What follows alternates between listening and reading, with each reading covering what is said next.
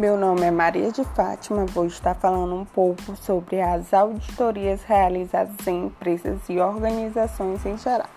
Primeiro, vamos entender os objetivos do programa de auditoria, que é identificar oportunidades para a melhoria de um sistema de gestão e de seu desempenho, avaliar a capacidade do auditado de determinar seu contexto, avaliar a capacidade do estado de determinar riscos e oportunidades de identificar e implementar ações eficazes para abordá-los.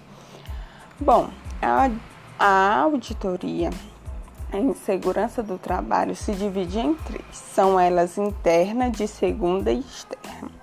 A interna é realizada pela própria empresa por meio do seu profissional de segurança do trabalho ele faz uma avaliação sobre o desempenho da equipe e verifica se os profissionais seguem as normas estabelecidas. Bom, o, o auditor interno, como falado no vídeo, ele precisa construir, educar, influenciar a área em pensar em gestão. Afinal, é ele que está tentando organizar a melhoria do trabalho na empresa.